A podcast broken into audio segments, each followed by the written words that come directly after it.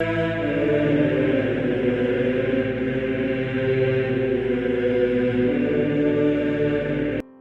nome do Pai, do Filho e do Espírito Santo. Amém.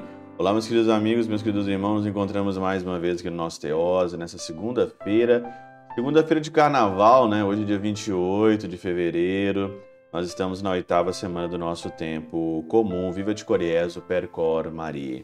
Nós estamos então aí no último dia, praticamente, do nosso mês de fevereiro, eu queria agradecer de coração todas as pessoas que contribuíram neste mês. Muito obrigado mesmo, né? Muita gente fiel, né? Ajuda o Teoses com um pouquinho que tem. Eu agradeço mesmo de coração. Muito obrigado. Que o Senhor te dê cem vezes mais aqui nessa terra e te dê a vida eterna. E por falar em vida eterna, o evangelho hoje é sobre o jovem rico, né? Marcos capítulo 10, 17 a 27 e chegou e disse: Mestre, o que eu devo fazer para ter a vida eterna? E aqui então, o Teofilato de Ócrida, ele diz o seguinte, que ele admirou muito esse jovem, porque as pessoas vinham até Jesus, aproximando de Jesus, pedindo a cura das suas enfermidades, pedindo a cura, mas ele queria, esse jovem, ele queria a vida eterna. Né? É se de admirar demais essa pergunta. Nós estamos nessa segunda-feira de carnaval e essa pergunta é uma pergunta muito boa, né? Será que você que está no carnaval aí, sei lá onde, será que você está fazendo essa pergunta? O que, que eu tenho que fazer para ter a vida eterna? Essa segunda-feira, a gente pode olhar para a vida, olhar para tudo que está ao seu redor e perguntar, ou, ou dizer: tudo isso aqui vai passar. Tudo passa. Tudo passa. O carnaval passa, as coisas deste mundo passam, tudo passa, né? Então, hoje aqui, o que, que eu tenho que fazer para ganhar a vida eterna? E aí então, o Senhor fala que cumpre os mandamentos, né? Cumpre os mandamentos. Leia, saiba quais são os mandamentos e cumpra os mandamentos. Você está cumprindo os mandamentos? Às vezes nós somos assim é, fracos para cumprir o mandamento. Às vezes nós somos negligentes, nós achamos que é muita radicalidade, né? Ó, oh, isso aqui é radical demais. Radical demais cumprir os mandamentos. Então você não sabe o que é radicalidade, né? As pessoas acham que é muito isso, muito cumprir os mandamentos. Cumprir uma coisa simples, básica, é muito, né?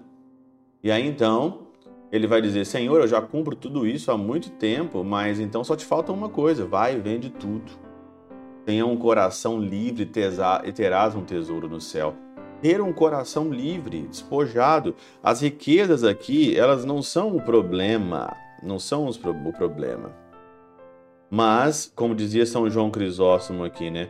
Convenientemente, não fez menção da vida eterna, mas o tesouro, dizendo é ter um tesouro no céu. Uma vez, pois, que o discurso era sobre o dinheiro e a renúncia a tudo, mostrou que tanto mais dará aos que ordenou que renunciassem a tudo quanto é maior o céu que a terra. Então, o Senhor está dizendo aqui de um tesouro. Ele não fala assim, é você vai ter a vida eterna. Porque o assunto é dinheiro. Então, se você renunciar, mas eu vou falar agora o que é essa renúncia. Você renunciar, você também vai ter um tesouro no céu. E a renúncia aqui não é você não ter as coisas mas é você estar apartado da cobiça. Com efeito, diz aqui São João Crisóstomo, o abandono das riquezas adquiridas acende maior, uma maior chama de cobiça. Então, se você não é, aqui abandonar no seu coração de certas formas e não se apegar a isso, aos seus bens, você abaixa aqui a chama da cobiça. O Teofilato de Ócrida vai falar ainda mais. O Senhor não disse isso por serem as riquezas algo mal, mas são mal os que a possuem para conservá-las. Convém, pois, não possuí-las, isto é, retê-las e guardá-las, mas utilizá-las nas coisas necessárias e no serviço dos homens usar os bens nas coisas necessárias e a serviço dos homens.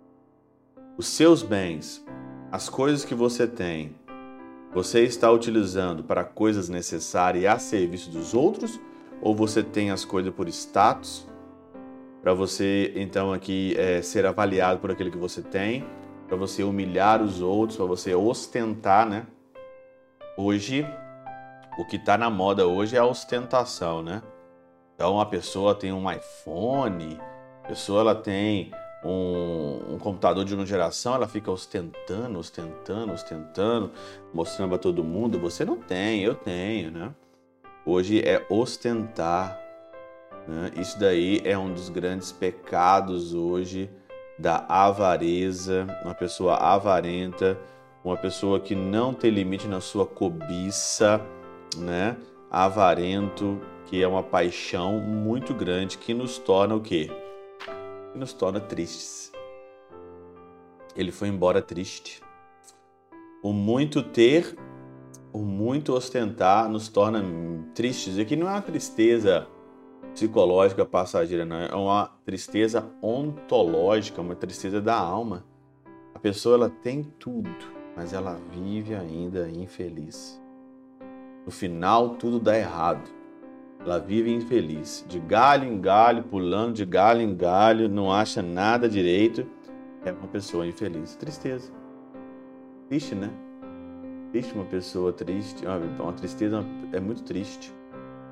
O reino dos céus não é e não é dos tristes, não é da tristeza. Pela intercessão de São Chabel de Mangluf, São Padre Pio de Peutrautina, Santa Teresinha do Menino Jesus e o Doce Coração de Maria, Deus Todo-Poderoso os abençoe. Pai, Filho e Espírito Santo desça sobre vós e convosco permaneça para sempre. Amém.